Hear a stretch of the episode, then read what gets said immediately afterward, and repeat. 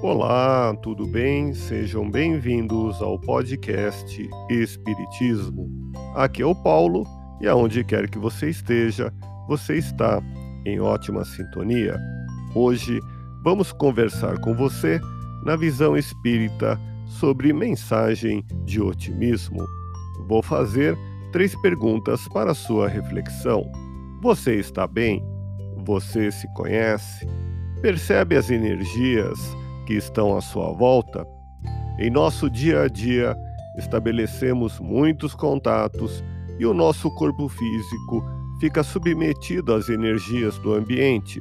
O nosso corpo espiritual, chamado perispírito, canaliza as energias vitais para que o nosso corpo físico continue vivo e saudável. É através dos nossos pensamentos e crenças habituais que as energias boas ou não permanecem em nós. Mantenha o otimismo e mude seu padrão vibratório. Está em suas mãos criar e modificar seus pensamentos e o próprio destino. Pense nisso e vem comigo.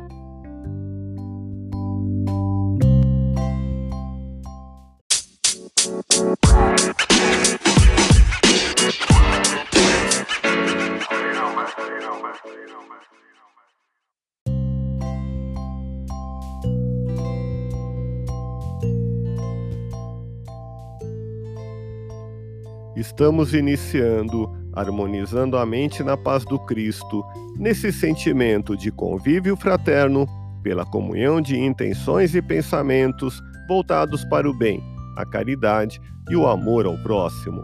Hoje, conversando com você, vamos falar sobre mensagem de otimismo. Quando você é pessimista e vê perigo em toda parte, deprimindo-se, acumula em seu corpo energias que comprometem a sua saúde física e mental, provocando diversos sintomas. Exalando uma energia negativa, você atrai pessoas, encarnadas ou não, que pensam como você, no mesmo padrão vibratório, o que vai agravar o seu mal-estar. A causa desse desconforto reside na forma como você sente e vê a vida, na importância que dá ou não ao que lhe acontece. Você já observou que as pessoas otimistas são independentes e confiantes? Cuidam de si, assumem suas próprias necessidades e evitam descarregar seus problemas nos outros. São generosas e confiantes. Dão os bens que não vão mais utilizar, cooperam com as obras de cunho social. Em todos os acontecimentos, olham os lados positivos Nunca fazem drama de nada, são respeitosas, nunca invadem o espaço de ninguém, aceitam os outros como são, sem desejar mudá-los. Não seja uma pessoa sugadora, isto é, vitimizada. Quando lhe acontece uma coisa boa, logo fica esperando uma coisa ruim. Dependente, acha tudo difícil e não tem opinião própria. Insegura, apega-se a tudo e a todos, tem receio das mudanças, do novo e do futuro. No Evangelho segundo o Espiritismo, no capítulo 5, Bem-aventurados os aflitos, em instruções dos Espíritos, bem sofrer e mal sofrer. O Espírito Lacordaire afirma que o desânimo é uma falta e que Deus não põe um fardo pesado em ombros frágeis. O fardo é proporcional às forças, como a recompensa será proporcional à resignação e à coragem. Somos seres espirituais em desenvolvimento e o padrão vibratório que você irradia é responsável pelo que atrai em sua vida. Ouça o seu coração e mantenha bons pensamentos, com otimismo e você vai sentir-se muito melhor. Vamos experimentar?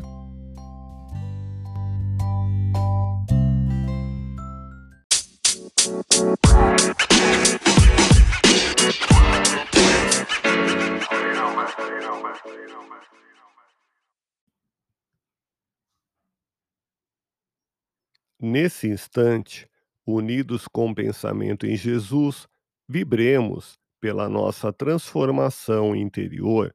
Permita-se amar mais e valorizar a vida. Que as vozes dos céus continuem nos dirigindo a palavra consoladora e esclarecedora.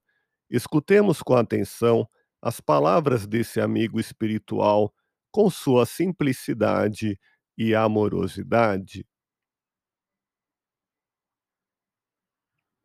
Senhor, peço a paz, a sabedoria e a coragem, que eu tenha otimismo ao pensar, otimismo ao falar, otimismo ao viver, que eu possa olhar o mundo repleto do teu amor, ilumine o meu caminho, que todos os dias da minha existência terrena eu possa trabalhar, amparar e vigiar, compreender e avançar. Amar e seguir a voz do Cristo na luz da gratidão, unindo os corações pela caridade, fonte divina de salvação do espírito, possa ver somente o bem em cada irmã ou irmão de caminhada, para que só de bênçãos preencha minha alma.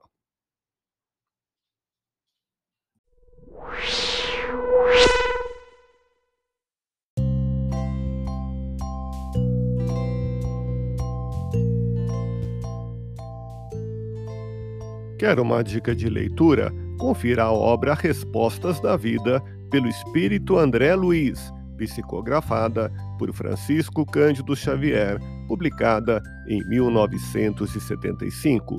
O Espírito Emmanuel, em Uberaba, Minas Gerais, em 21 de maio de 1975, prefacia a obra afirmando: A vida responde sempre às nossas indagações.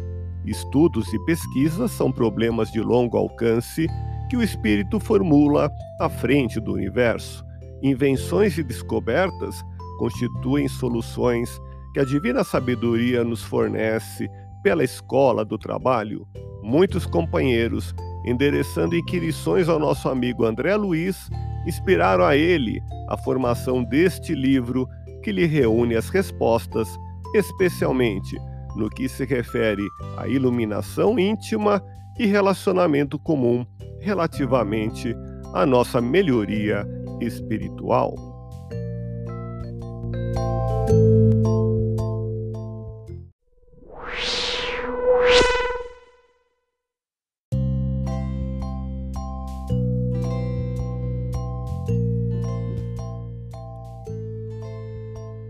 Quer uma dica de filme? Confira o clássico Rosa de Esperança, de 1942, dirigido por William Willer, com Greer Garson e Walter Pidgeon, ganhador de seis prêmios Oscar. Uma família com uma boa condição financeira presencia os primeiros meses da Segunda Guerra Mundial.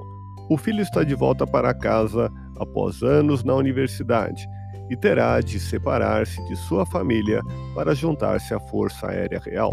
Mais tarde, todos sentirão os trágicos efeitos do conflito em sua própria cidade.